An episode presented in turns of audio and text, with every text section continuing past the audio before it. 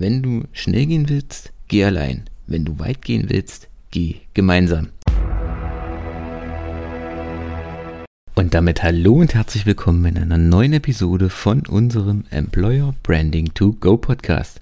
Mein Name ist Michael Kaufhold und ich heiße euch heute hier herzlich willkommen in einer brandneuen Episode mit unserem Employer Branding ABC für mehr Erfolg mit deiner Employer Brand. Heute in der 30. Folge, Leute. Ich kann es kaum glauben. Es sind, seitdem wir den Podcast gestartet haben, schon 30 Folgen vergangen, 30 Wochen vergangen, in denen wir jede Woche uns zum spannenden Thema Employer Branding zusammensetzen. Und an dieser Stelle bleibt es mir einfach nur nochmal dir für deine Lebenszeit zu danken, dass du jede Woche hier einschaltest und dir den Podcast anhörst. Heute die 30. Episode mit dem Buchstaben G wie gemeinsam. Und das ist einer der wichtigsten Werte, eines der wichtigsten Punkte, wenn es um das Thema Employer Branding geht.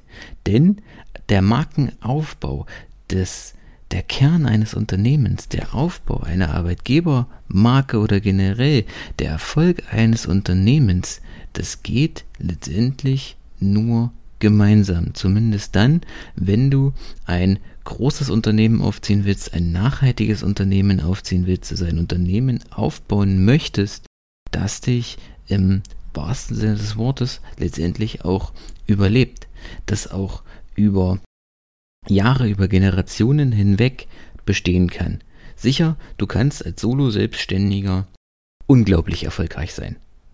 Also das will ich gar nicht kleinreden und das will ich gar nicht beiseite stellen. Aber hier ist es, wenn du in den Ruhestand gehst, dann gibt es das Unternehmen nicht mehr, egal wie erfolgreich das vorher war. Wenn es eine Ein-Mann-Show war oder vielleicht du ein oder zwei Angestellte hast, dann ist die Chance groß, dass das Unternehmen nach deiner in Ruhestand gehen nicht mehr existiert. Und Unternehmen, die also Firmen, die große Unternehmen werden, Gründer, die große Unternehmen aufziehen, machen das immer mit ihren Mitarbeitern, mit ihren Partnern gemeinsam.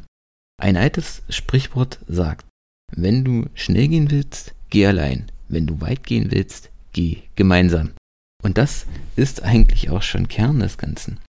Denn ich habe es schon in ganz, ganz vielen Folgen erzählt. Der Erfolg einer Employer Brand lebt und steht und fällt damit, dass es vom Unternehmen, von den internen Mitarbeitern, von den eigenen Mitarbeitern intern getragen wird. Was extern nicht intern nicht funktioniert, kann extern keinen Erfolg haben.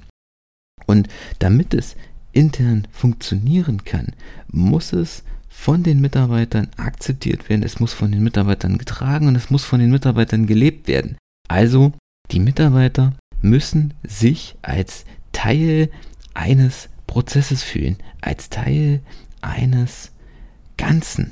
Sie müssen die Kultur leben, sie müssen die Kultur weiterentwickeln können und sie müssen verstanden haben, dass sie Teil des Prozesses sind, dass die Employer Brand, dass die Unternehmensmarke nicht einfach nur ähm, von denen da oben im Prinzip erschaffen wird, sondern dass die lebt mit den Mitarbeitern des Unternehmens, dass sie von allen Mitgliedern getragen und gelebt wird.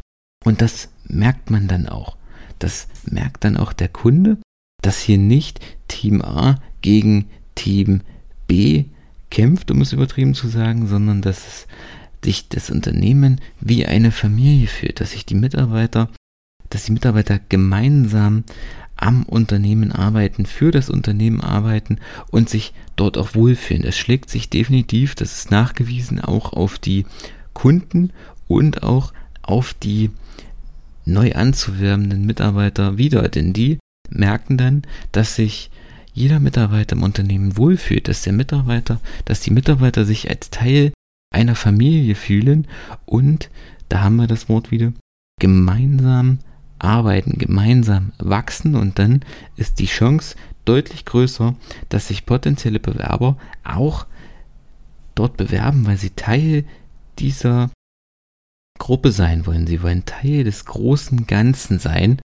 Achte darauf, dass wenn du eine Employer Brand erschaffst, wenn du eine Employer Brand etablieren möchtest, dass du deine Mitarbeiter abholst, dass du dafür sorgst, dass sie verstehen, warum die Employer Brand etabliert werden soll, warum das etabliert werden soll, was das Ziel ist, was sie davon haben und dass es auch gelebt werden kann. Das ist das Schlimmste, was dir passieren kann, dass so eine Marke einfach nur als nice to have gesehen wird und dass sie nicht gelebt wird, weil dann kannst du das Ganze lassen. Dann gibst du einfach unnötig Geld, Zeit, Nerven dafür aus und das Ergebnis ist nicht das, was man sich wünscht oder was man eventuell haben könnte. Deswegen, ich kann es nicht oft genug sagen, sorge dafür, dass dein Unternehmen, deine Mitarbeiter gemeinsam an der Marke, am Unternehmen arbeiten.